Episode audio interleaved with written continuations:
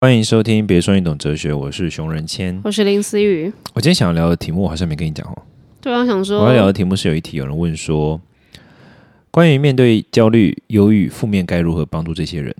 如何帮助焦虑、忧郁、负面的人？你说有人，哎、是我传给你，哎、还是对啊你那来边的、你传给我，但是一个是 long time ago，long o long k time ago 的一个东西。他是怎么样的？问法？他的问法就是就是这样啊。哦我读面题对目读给你听，他说：“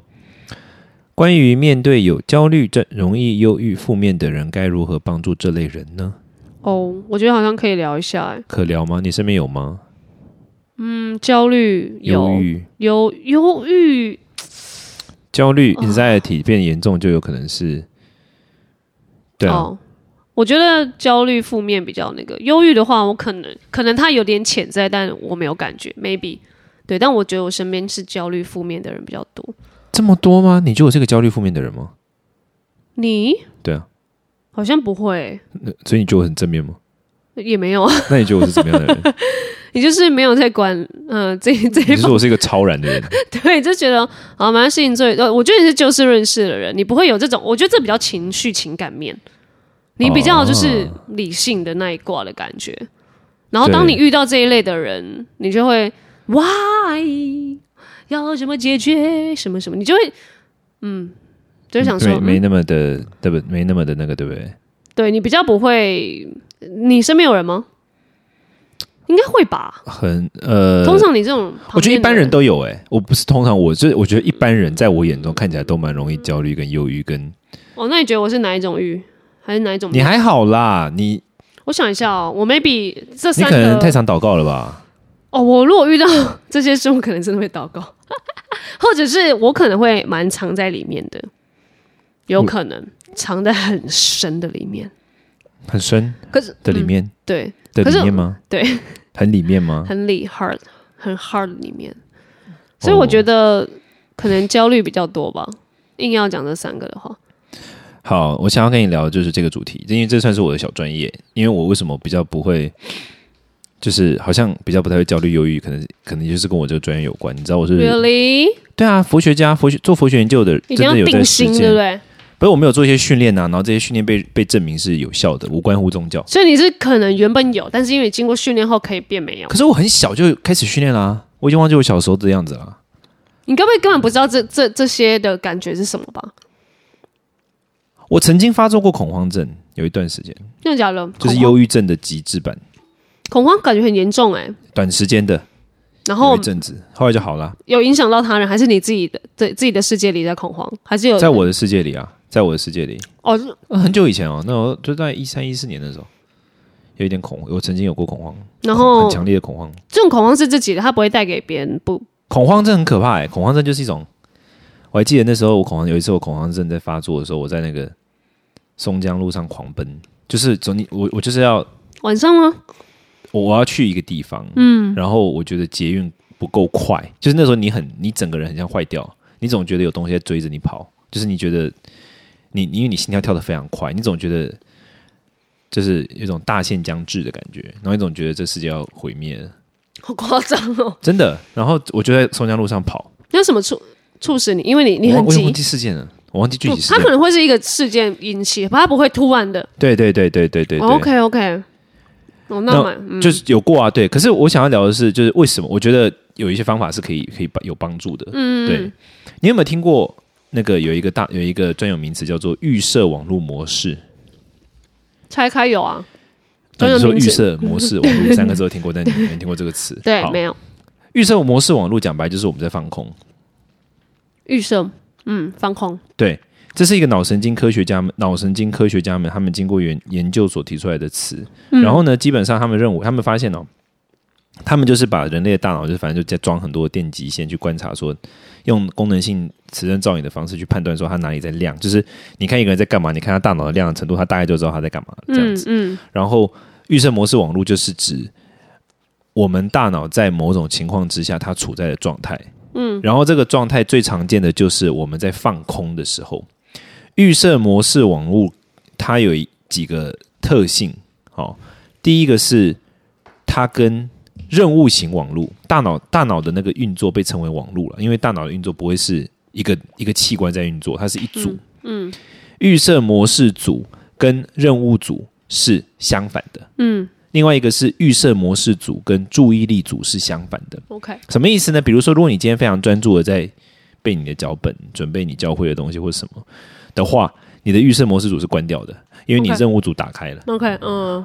同样的，如果你现在非常专注地在做一件事，运动啊或什么，注意力极高的时候，你的注意力组打开，你的预设模式组关掉。嗯，换句话说，人的预设模式组什么时候会打开呢？就当我们没有在进行某一种任务，同时我们也没有在维持某一种专注力的时候，预设模式组就会打开。 OK，那所以很很少会有这时候啊。有啊，放空啊，哦，可能我太不想放空，你不是一个会放空的人吗？我不是、欸，我 always 都要想事情，所以我才不能冥想、啊。不是，可是想事情没有，你的想事情本身可能也是预设模式组。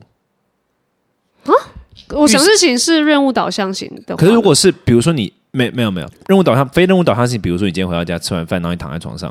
然后你在划手机，那个时候你可我能滑哦手预设模机式可以试，是不你是？说不定你那时候预设模式组是打开的。 maybe 哦，滑手机预设模式组它不是全然的放空，你会哦 OK 发现预设模式组的时候，其实你大脑没有停止运作，嗯，你会开始想东想西。哦，有会啊，嗯然后研究显示，预设模式组它会想两个东西，而这两个东西其实被研究证明跟强化我们的焦虑、忧郁有很正的关联，就是有白话来讲，预设模式组这么强烈的情况之下，人会变得更加忧郁跟焦虑。第一个东西是什么 呢？预设模式组它会强化人的对于我过去与未来的观念，嗯，它会让我们去回忆，比如说我昨天干什么，我昨天怎么样，对然后我明天要干嘛，等等等等。会啊，预设模式组全部会围绕着我去强化，嗯，然后更重要的事情是，预设模式组它会去将过去跟未来的许多的负面情绪粘着在这个我上面，嗯，这第二这第二个特点是，预设模式组会在想到别人，当你在想到自我的时候，你就想到过去跟未来，然后第二个，预设模式组在想到别人的时候，很容易用道德判断在看待别人，就是非黑即白。嗯哼。换句话说，预设模式，当我们没有处在注意力模式或任务模式，我们让大脑处在预设模式的时候，我们的大脑基本上就在做两种事情：要么呢，就是在觉得在判断对错，用很二元的价值观在判断别人；要么呢，就是在想着跟我有关的事。嗯但问题是，想着跟我有关的事，我们可能听起来觉得还好，但这个东西其实它当它来到了具体的场景的时候，它其实是有伤害性的。比如说，我为什么会被那样对待？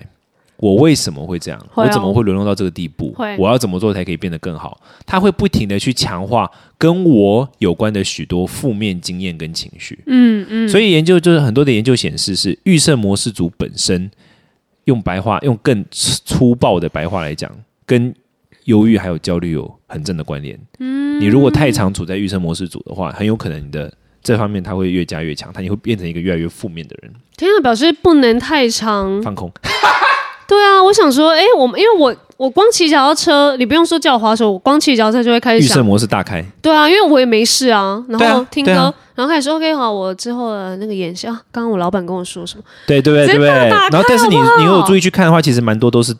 你会想到的事情都不会是太正 面的。不都太是一些会有伤害性的需要检讨的跟需要改进的。我啦，我我自己本身会这样想，对，所以我想说，哎、我以为那个 moment 是一个我很可以自省的时间呢、想不到。没有，其实越可自 是我省觉得是人还是要有一个可这是个 moment 哦、自省是一个任务性的，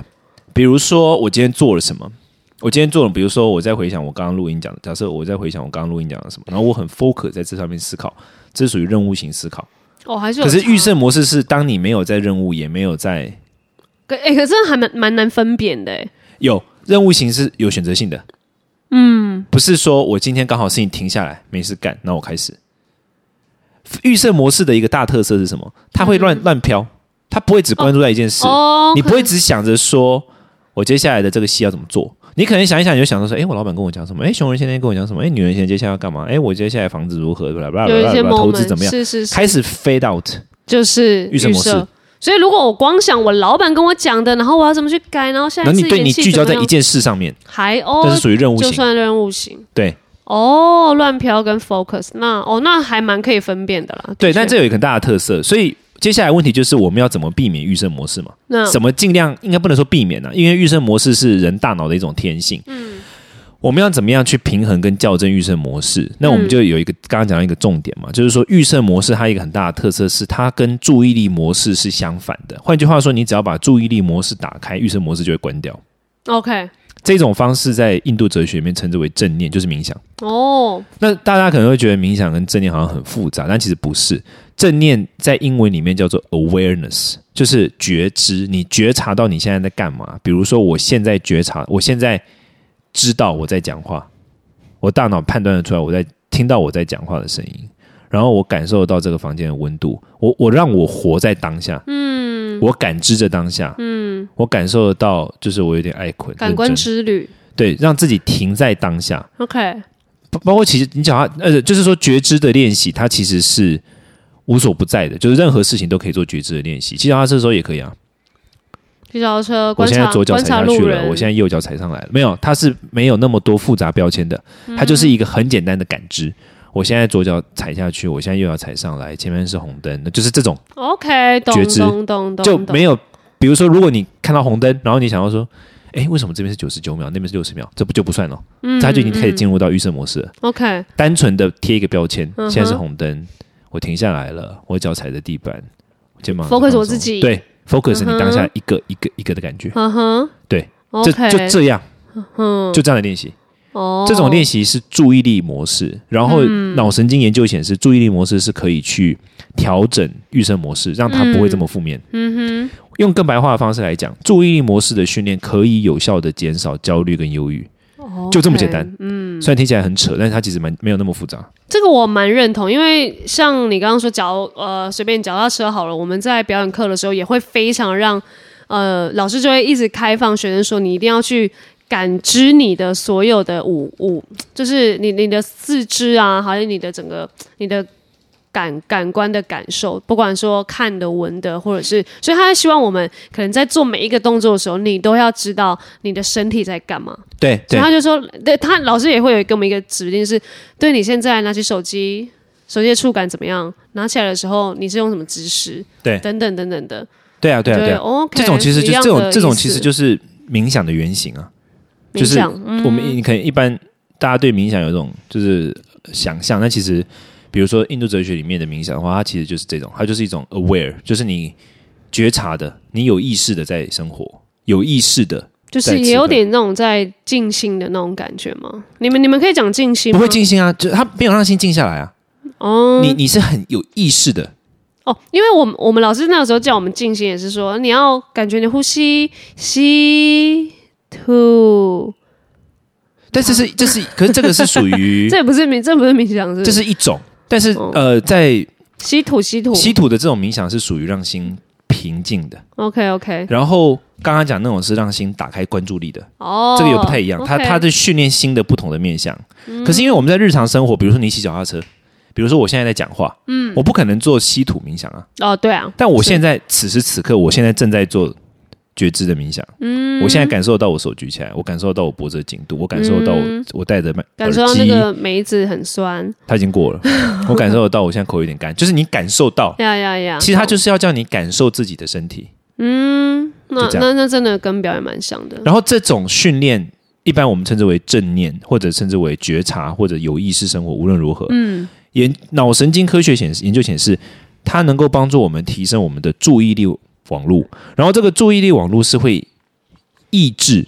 预设模式网络的，嗯嗯，它可以去达成一个平衡。嗯，这样子。对啊，我觉得这个蛮像。如如果啊，真的有一些 maybe 焦虑、忧郁、负面，我不知道，我不知道这些怎么怎么样种种让你会有这些想法。但我觉得像你说的，可能划手机、划个 IG，然后开始撇撇一些 OS 说，嗯，他好好哦，啊，他好像过得还不错，啊，那我现在在干嘛？什么就就会开始有这种，对啊对啊就是对我觉得回到专有名词，就会觉得哦，原来这些我以为是在放空，根本对我一点杀伤力都没有的时间，它竟然可能会让我慢慢的变成 maybe 越来越忧郁，忧郁对，或是对负面。对，对，因为你 always 你你可能会不觉得 always 怎么样，可是 always 就一直隐隐的在戳你。对，其实然后这有一个很有趣的点，就是其实 OS 原本是对人类有帮助的。我们的祖先他必须要有这些 OS，因为他要嗯想、我们要去哪里打猎，嗯，那只老虎怎么了，然后什么什么怎么样，那就是我们的祖先需要。嗯，可是这个东西到了现代，它变成一种伤害，因为古古代的人他关注的问题是跟他生活是真的密切相关的。嗯，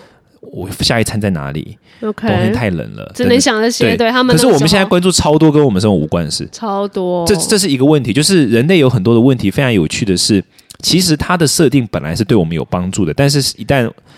时代变化之后，这些东西就变成伤害。比如说，人天性需要糖，因为糖是纯能量。古代的人，他们我们都需要糖，然后古时候他们能够摄取到的糖，最多就来自于水果。嗯，再怎么甜也没多要求。嗯，可是现在的糖都多么的要求，你可以直接吃到超级无敌纯糖的东西。可是人类的那种基因没有改变，所以现在才会出现就是都市的都市化之后才会出现很现代的一种文明病，就糖尿病嘛。有好几种糖尿病是近代人才会有的。哦嗯哼，诸如此类，这是我们人类的很多基因不适应现代的一种表现。懂那回到刚刚的这个预设网络模式也是如此，就是你会发现，像我的朋友啊，我的很多藏人朋友，他们一辈子没有听过忧郁症是什么，认真。哦，我我记得我的我有一个他朋们友，会不会觉得这是文明病？对，他说他他说他他说他困惑，你知道吗？他超困惑。我有一个朋友就这样啊，他就是一个很有趣的人，然后两年前来台湾住一段时间，那我就他们来我的一些要好的朋友，他们如果来台湾，我都会去你是不是给我看过他们的照片啊有一些，我现在我有蛮多这种，和尚就是很多什么喇的嘛嘛，对。 ？OK，然后我那个朋友很有名的一个学者，然后他来台湾住，然后 我就我就去找他嘛，那时候，然后他们来我都会接待他，稍微接待他们啊，然后跟他们聊聊这样，然后我都会问他们说，啊，你来台湾觉得怎么样？那台湾的环境当然跟他们在家乡比，那根本就没得讲嘛，台湾的非常现代化嘛。他就说台湾很棒啊，他说饮食啊什么都很棒啊什么的，可是他又说，可是我觉得台湾人好像不是很快乐哦。 然后我就说，我说怎么你怎么这样讲？他说我觉得大家都蛮忧郁的，嗯，因为他会出去接触人嘛，嗯然后有一次我就请他在我的团体里面做一个演讲，然后他就说他从来哦，在他们家乡哦，从来一辈子没有听过人自杀，